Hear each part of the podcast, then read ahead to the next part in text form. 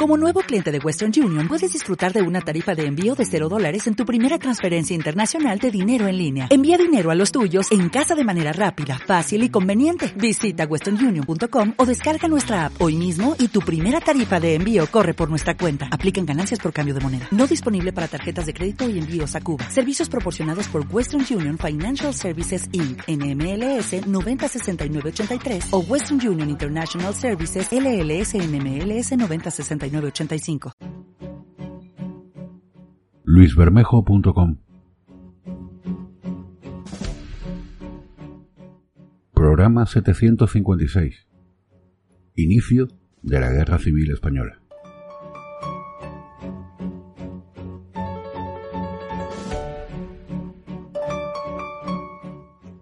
Muy buenas a todos y a todas, bienvenidos sean a este programa de luisbermejo.com. Este que os habla es Luis Bermejo, evidentemente. Y hoy vamos a continuar con la narración que llevamos ya un par de días haciendo. Les recuerdo que el lunes hablamos de los acontecimientos que llevaron a la Segunda República Española. Ayer, martes, les hablaba de cómo fue la Segunda República Española. Y hoy, que se trata del inicio de la Guerra Civil, no les voy a hablar de toda la guerra civil porque eso no sería objeto de un solo programa, sino de muchísimos. Pero sí que quiero apuntar los acontecimientos que existieron en esa segunda república que tanto se ensalza hoy en día, quizás desde el desconocimiento absoluto de lo que ocurrió en aquellos años. Ocurrieron barbaries, cosas que ahora ustedes van a oír, que llevaron probablemente a la guerra civil. Ya les decía ayer que el mismo PSOE decía que si no ganaba las elecciones iba a, iba a convocar una revolución y una guerra civil y un baño de sangre. El mismo PSOE. De largo caballero, sí. Y ahora resulta que es que la, la única culpa de la guerra civil la tuvo Franco que se levantó, pero nadie dice por qué se levantó. Que yo no digo que el alzamiento o sea, no lo justifico, yo no justifico ningún tipo de guerra, no soy ni de derecha ni de izquierda, de verdad. No lo justifico, no justifico la guerra civil, no justifico la dictadura, pero tampoco justifico una democracia mandada por la posverdad. Por cosas que no son totalmente reales, que se hacen reales a base de repetirlo, o por nombrar acontecimientos sin nombrar la otra parte. A fulanito lo asesinó Franco y lo fusiló, pero ¿qué hizo fulanito? Si probablemente fulanito hubiera atentado contra la Segunda República, en la Segunda República había una ley contra que protegía a la República y censuraba a la prensa. ¿Qué hubiera pasado si fulanito hubiera censurado y hubiera atacado a la República? Probablemente lo mismo y vamos a verlo ahora. Vamos a verlo.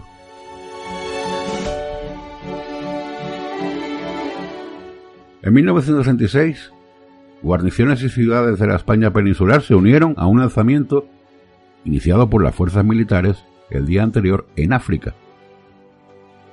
Fue un 18 de julio de 1936. Comenzaba la Guerra Civil Española. Después de tantos años y con los datos que conocemos a día de hoy, creo que ya va siendo hora de revisar dos mitos. Dos. Que el 18 de julio fue un golpe contra la República y que el bando contrario defendía la democracia.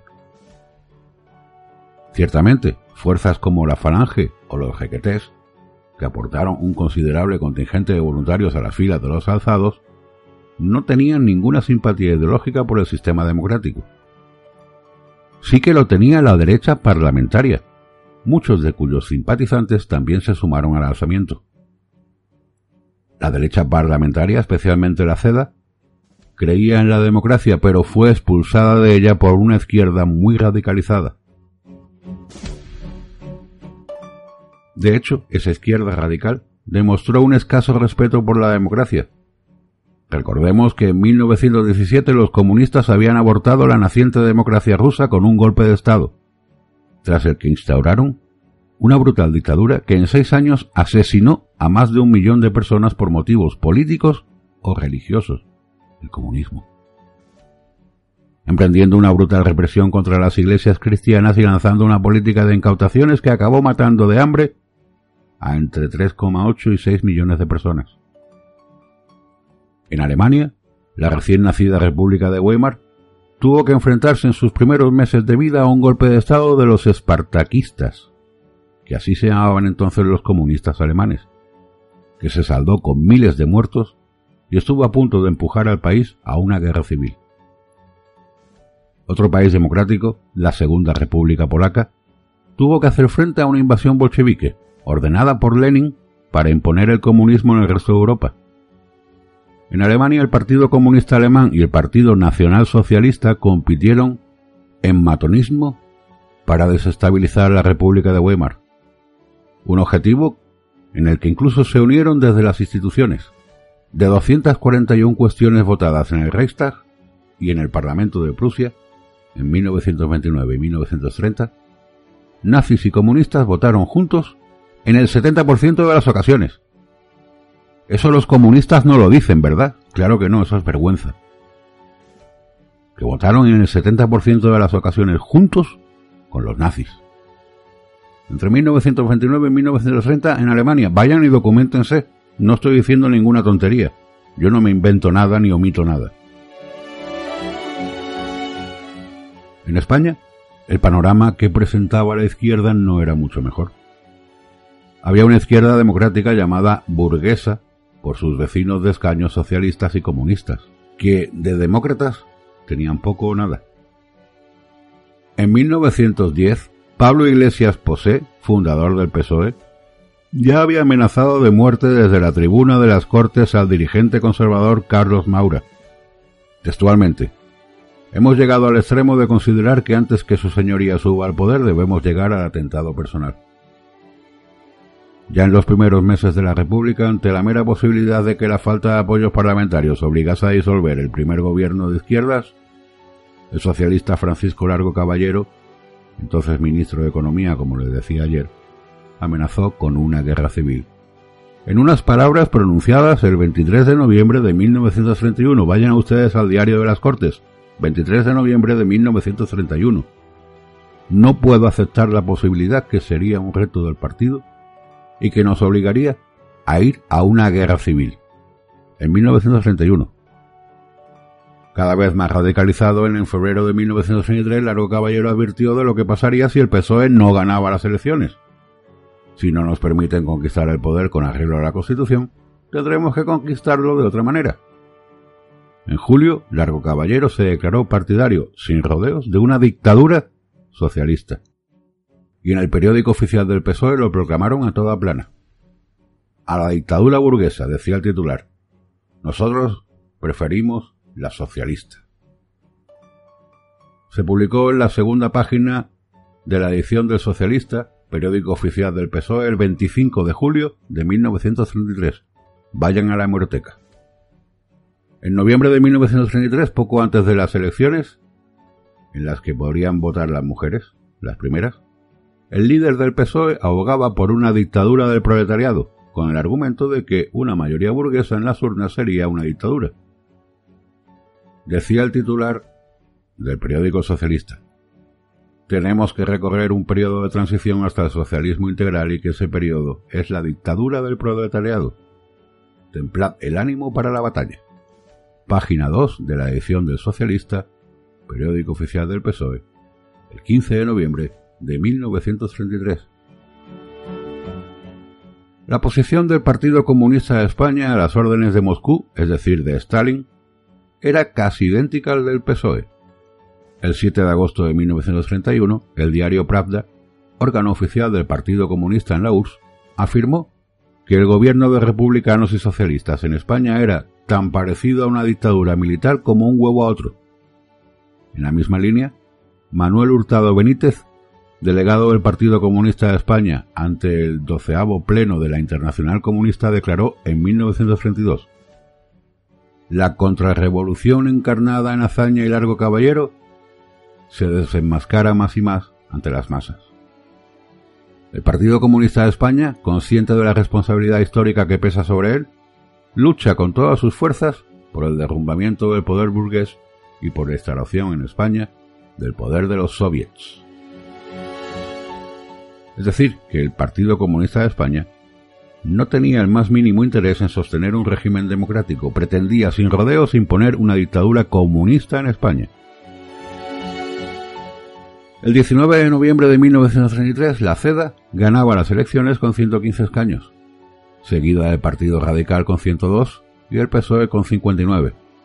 Sin esperar a que se formase gobierno, los anarquistas de la CNT iniciaron el 8 de diciembre un sangriento levantamiento golpista, disfrazado de huelga general, que se saldó con 89 muertos y 163 heridos, atentados con explosivo, destrucción de archivos, quema de iglesias, atentados contra vías férreas, puentes, líneas telegráficas y telefónicas, y el descarrilamiento provocado del tren rápido Barcelona-Sevilla en Punzol, Valencia. Un atentado terrorista que asesinó 23 pasajeros dejando 38 heridos.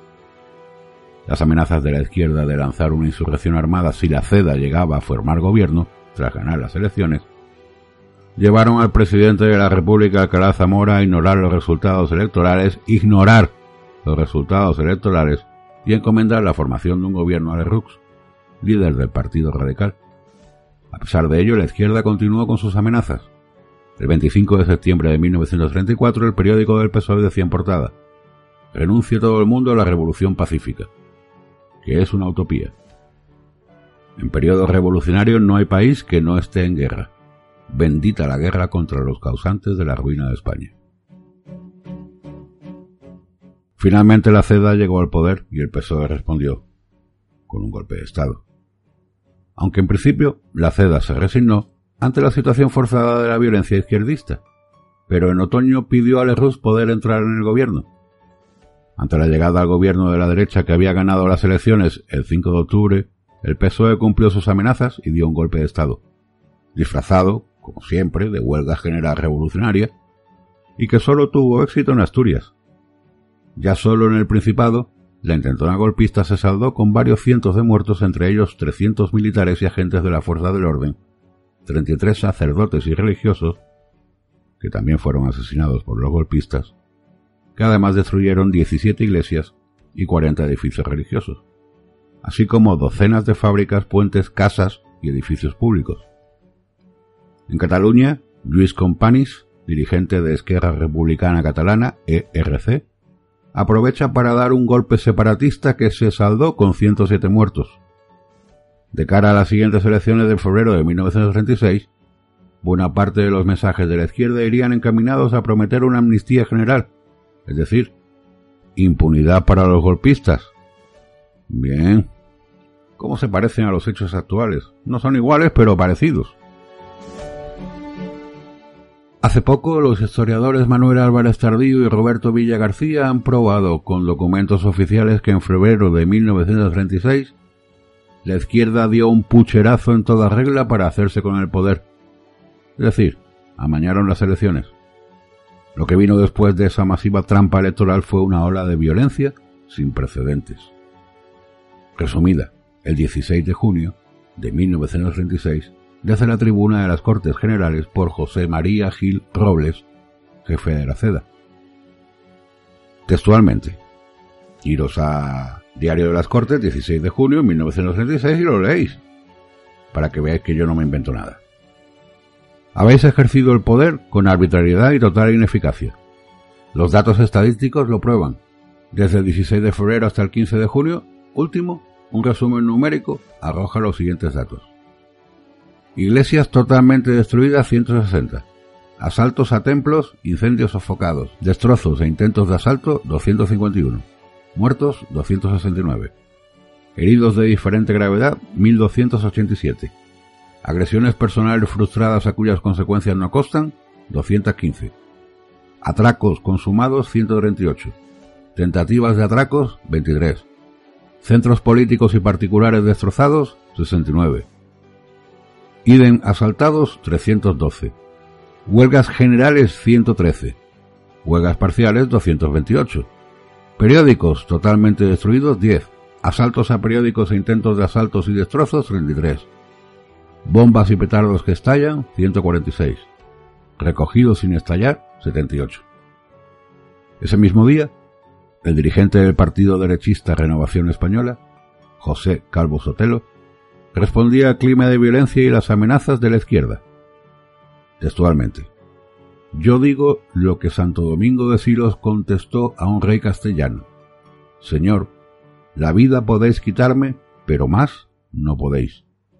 Y es preferible morir con gloria a vivir con vilipendio. Su intervención era contestada con una amenaza por la diputada comunista Dolores Ibarruri, la pasionaria.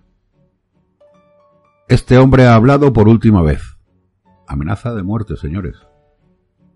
No sería la última amenaza lanzada desde los escaños de la izquierda en las Cortes contra la oposición de derechas. En la sesión parlamentaria del 1 de julio, el diputado del PSOE Ángel Galarza amenazaba a Calvo Sotelo. Pensando en su señoría, encuentro justificado todo, incluso el atentado que le prive de la vida. A pesar del tumulto que se formó, el diputado socialista se negó a retirar sus palabras. El 13 de julio se cumplió la amenaza. Fuerzas policiales afines al PSOE y a las órdenes del gobierno secuestraban a Calvo Sotelo en su domicilio, tras haber intentado secuestrar al jefe de la oposición, Gil Robles. Poco después le mataron de un disparo en la nuca. Fuerzas policiales afines al PSOE. Le mataron de un disparo en la nuca. Como mataron a Miguel Ángel Blanco los terroristas de ETA. Pero no, el PSOE no es terrorista, el PSOE no asesina. No, claro que no. Fueron unos policías, nosotros no.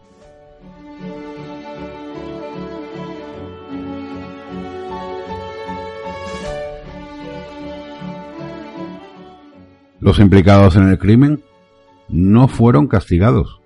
En lugar de eso, el gobierno del Frente Popular detuvo en las horas siguientes a docenas de personas de derechas. Tras el crimen, Gil Robles denunció que los escoltas de Calvo Sotelo, miembros de un cuerpo armado del Estado, habían recibido órdenes de desampararle. El diputado Juan Ventosa Calvel, de la Liga Regionalista Catalana, había denunciado antes del 13 de julio que contra Calvo Sotelo se preparaba un atentado y que se habían cursado órdenes para que se deje impune. Ante ese crimen, y en reacción al caos que reinaba en España, algunos militares ya estaban preparando un lanzamiento.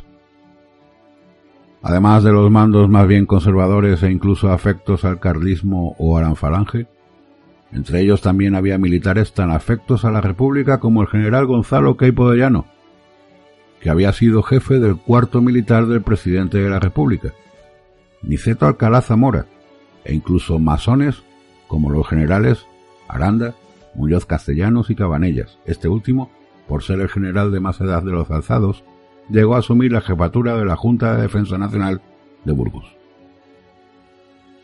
El asesinato de un dirigente de la oposición les proporcionaría un gran respaldo entre una parte considerable de la opinión pública, pues muchos españoles que hasta entonces tenían dudas, se dieron cuenta de que el país se dirigía hacia una dictadura socialista. En una sociedad española en pleno estado de ebullición, debido a la violencia política y a la inanición del gobierno del Frente Popular, ese asesinato fue el tiro de gracia a una democracia ya moribunda y el detonante de la guerra civil, Así lo entendió incluso el propio editor del diario El Socialista, Juan Zugazagoitie, al enterarse del asesinato por Luis Cuenca, autor del disparo que acabó con la vida de Calvo Sotelo. Ese atentado, dijo, es la guerra. Al estallar la guerra, la izquierda desató una salvaje persecución contra los católicos, asesinando a 13 obispos, 4.184 sacerdotes, 2.365 religiosos y 283 religiosas, muchas de estas además violadas, además de a miles de laicos. Esta persecución provocó una gran conmoción entre muchos católicos tanto dentro como fuera de nuestras fronteras. Ante esa reducción de la persecución cristianófoba bolchevique de 1917, muchos católicos de otros países ofrecieron su ayuda al bando nacional, incluso llegando voluntarios portugueses, franceses, irlandeses, ingleses, belgas, rusos blancos, rumanos y de otros países. La mayoría de los que combatían con el bando nacional no lo veían como una lucha entre la democracia y la dictadura, no, sino entre la civilización occidental cristiana y el comunismo. Pensemos que en aquellos momentos ya se había iniciado las purgas estalinistas de la URSS, y Stalin ofreció su ayuda a la República durante la contienda. Teniendo en cuenta estos hechos, es absurdo seguir afirmando, como afirman muchos, que el 18 de julio de 1936 había un gobierno legítimo y democrático en España. Mentira. El del Frente Popular no era un gobierno legítimo, pues llegó al poder gracias a un pucherazo masivo, hoy en día más que probado, y no actuó como un gobierno democrático, sino como una banda de gángster, concediendo total impunidad a la violencia izquierdista e incluso amparando el asesinato de uno de los líderes de la oposición. La situación en España antes del 18 de julio de 1936 se parece mucho a la situación de Venezuela con el régimen de Maduro, con un gobierno que viola los derechos civiles y se salta la legalidad para echar a la oposición del juego político, conduciendo a la sociedad a unas cotas de violencia propias de un país en guerra. En uno y otro caso, ya no procede hablar de democracia, sino de dictaduras de facto. Sí, el régimen de Franco fue una dictadura contra la dictadura del socialismo, contra la dictadura del comunismo, que es la que los socialistas y comunistas pretendían instalar en España. No había una democracia. Y los hechos que les he contado ayer y hoy, así, lo justifican. No justifican el alzamiento, pero justifica que no había una democracia, que es mentira. ¿Es comprensible por una cuestión de mera supervivencia? Que una situación así haya gente que no vea más salida que rebelarse. Lo que resulta hipócrita es que esa rebelión la critique la misma izquierda que ensalzaba el golpe de Asturias de 1934, o que clame contra la dictadura franquista la izquierda que ensalza a un dictador tan brutal como Lenin, que en solo seis años asesinó a diez veces más gente que el régimen de Franco en cuatro décadas. Por otra parte, es una mentira decir que la guerra civil fue una contienda entre demócratas y antidemócratas, o entre buenos y malos. En ambos bandos habían personas que tenían la esperanza de que España volviese a una cierta normalidad democrática. Pero tanto en el bando nacional como en el republicano, la voz cantante la llevaban personas que no creían en la democracia. Demonizar a unos y santificar a otros es un insulto a todas las víctimas inocentes de ambos bandos. Lo indignante es que en un país democrático se prohíba honrar a las víctimas del bando republicano y a la vez se levanten monumentos y se dediquen calles a totalitarios de izquierda, como Largo Caballero, Negrín, Companis, Carrillo o La Pasionaria, responsables de miles de asesinatos durante la Guerra Civil en la Zona Roja. Recordemos, como señaló Luis del Pino hace cuatro años, que ya solo en una provincia, Madrid, y en un mes, noviembre del 36, el bando republicano asesinó a más gente que la Inquisición española en más de 300 años. Lo mismo se puede decir de los más de 8.000 asesinados en Cataluña bajo la responsabilidad de Companis. Además, entre los asesinatos perpetrados bajo las órdenes de los señalados, había incluso niños, como los 50, ejecutados por los comunistas en Paracuellos. Así que, que no te cuenten milongas, que no te cuenten solamente la historia desde una parte, Sí, es posible que digan, bueno, es que durante 40 años solamente nos lo han contado del bando franquista. Sí, pero ahora que hay democracia, no puede ser que volvamos a la dictadura de la Segunda República y nos cuenten la película solo desde el bando republicano. Como si solamente el PSOE y la izquierda radical, encarnada hoy en día en Izquierda Unida y Podemos, ¿eh? cuenten las cosas a medias. Hay que contar las cosas imparcialmente, con hechos, tal y como yo he hecho en estos tres capítulos. Espero que les haya gustado y si es así me dejen sus me gustas dándole al corazoncito si me escuchan por iVoox, sus calificaciones 5 estrellas si me escuchan por iTunes o sus comentarios en la página web. Si hay comentarios, si hay reacciones positivas, quizás siga por este camino hablando de anécdotas, de hechos que sucedieron en la Guerra Civil Española, por ejemplo, cosa en la que no he entrado, pero no era ese el objeto de este programa. Gracias y hasta septiembre porque esta temporada tercera no habrá más capítulos sobre historia, mitos y leyendas de la misma. Que tengan ustedes unas buenas vacaciones.